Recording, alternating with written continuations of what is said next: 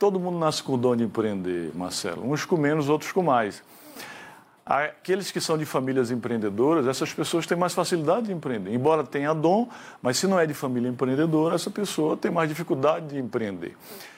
É, e essas pessoas que não são de famílias empreendedoras, essas pessoas têm que ser obstinadas, determinadas, têm que ser é, transformadoras de sonhos em realidade, são aqueles guerreiros, né?